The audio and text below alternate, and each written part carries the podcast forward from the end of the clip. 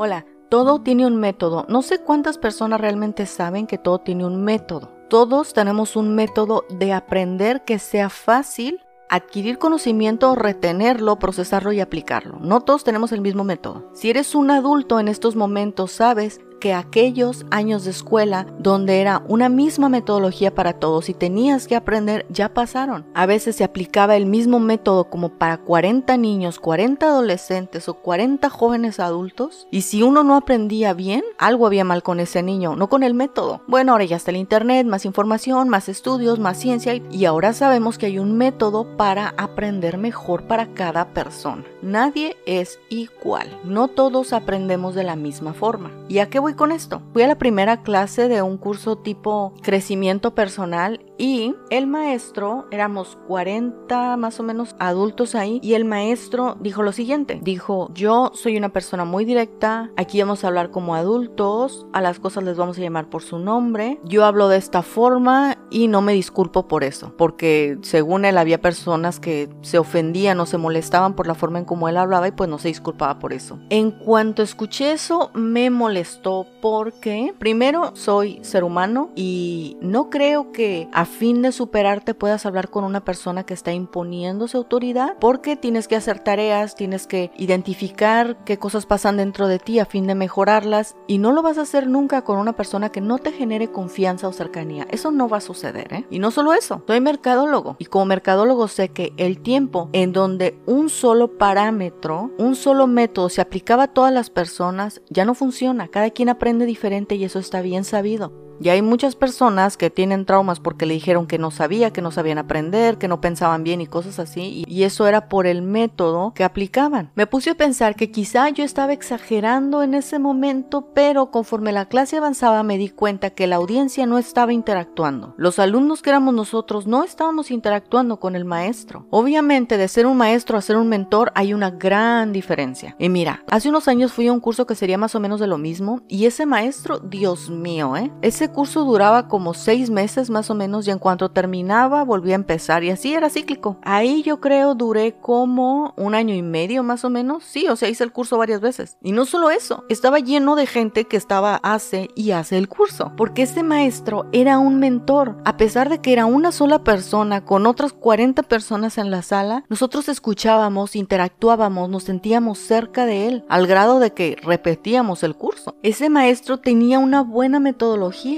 Conocí personas con las cuales me sentí cerca porque el ambiente era tan cómodo que cada quien sin ningún problema levantaba la mano para expresarnos no solo su opinión, sino alguna experiencia personal que pudiera enriquecer la vida de los demás todo tiene un método. Y no solo eso, también nosotros, cómo nos comunicamos con otras personas. Somos de los que nos imponemos con nuestro propio método y luego las personas no se atreven a compartirnos mucho. O somos de las personas que reconocemos nuestros errores y ayudamos a generar un ambiente de confianza y de confort para interactuar con los demás. Hemos hablado de eso, no todos podemos ser de una sola forma todo el tiempo, no somos un robot, pero sí puedes tener un parámetro de comportamiento general. Quiero decir, ese maestro, digamos, duro o autoritario, no en todas partes puede que tenga ese carácter. Puede que con otras personas sea este maestro suave y carismático. Pero en lo concerniente a nosotros, yo decidí que no regresaría a ese grupo porque de entrada esa metodología no es la que me sirve a mí. Quiero aprender, quiero aprender bien y el método es importante. Cómo suceda es importante. Todos tenemos un método. No solamente es cómo interactúas con las demás personas, cómo aprendes con las demás personas, sino también cómo la gente aprende de ti. Y obviamente no tienes que ser maestro, todos le enseñamos algo a alguien. Y eso es continuamente. Hemos hablado que tu vida tiene un propósito y que hacer las cosas que te gustan, que te hacen sentir satisfacción, que te dan esperanza es tu obligación. Pero si alguna vez has sentido un poco de frustración porque sientes que no aprendes o no te sientes a gusto que no logras